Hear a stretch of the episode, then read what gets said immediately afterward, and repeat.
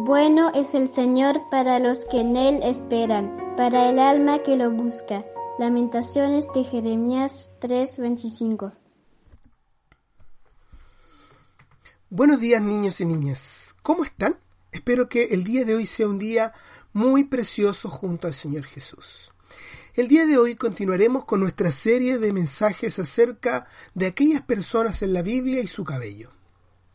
El día de hoy hablaremos de Absalón. Absalón fue otro hombre famoso por su cabello. En el caso de él, su popularidad se basaba en el peso de su cabello. Leemos de él. No había en todo Israel ninguno tan alabado por su hermosura como Absalón. Desde la planta de su pie hasta su coronilla no había en él defecto.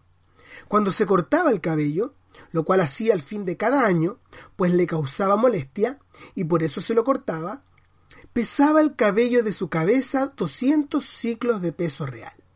Algo así, niños, como dos kilos y medio. Esto lo leemos en el segundo de Samuel 14, 25 al 26. Absalón, además, era hijo del rey David. Sin embargo, debemos decir con mucha tristeza que él se llenó de orgullo y se rebeló contra su padre.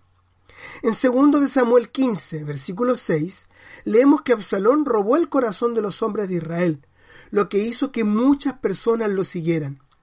Eventualmente, Absalón y sus seguidores se levantaron contra el rey David, el cual debió abandonar Jerusalén y huir como si fuera un fugitivo. Qué triste este relato. David tuvo que huir perseguido por su propio hijo.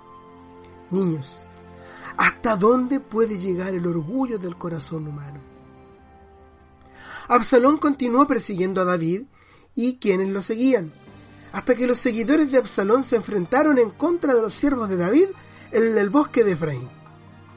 Tristemente, ese fue el escenario de la derrota y muerte del orgulloso Absalón.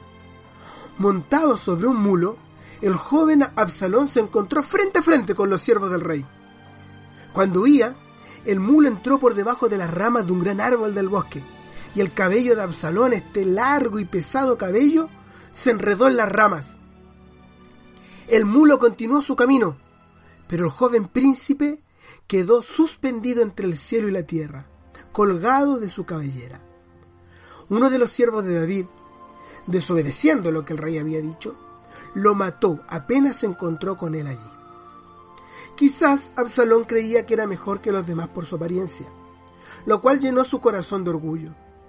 Esto hizo que se rebelara contra el rey David, el hombre que Dios había escogido para que fuese rey. Dios odia el pecado, y el orgullo y la rebelión son pecados mencionados en Proverbios capítulo 6 del 17 al 19. Por lo tanto, Dios juzgó a Absalón. Qué triste final para el hijo de un rey. Niños y niñas, esperamos que la historia de su vida sea diferente. Ustedes pueden reconocer que son pecadores, obedecer a Dios creyendo en su Hijo Jesucristo, y Él entonces les enseñará a ser mansos y humildes de corazón. Hasta ahora hemos visto la historia de dos hombres que tenían mucho cabello. Sin embargo, este jueves escucharemos la historia de un hombre que tenía muy poco cabello. Hasta ese día vayan pensando de quién podremos hablar. Jesús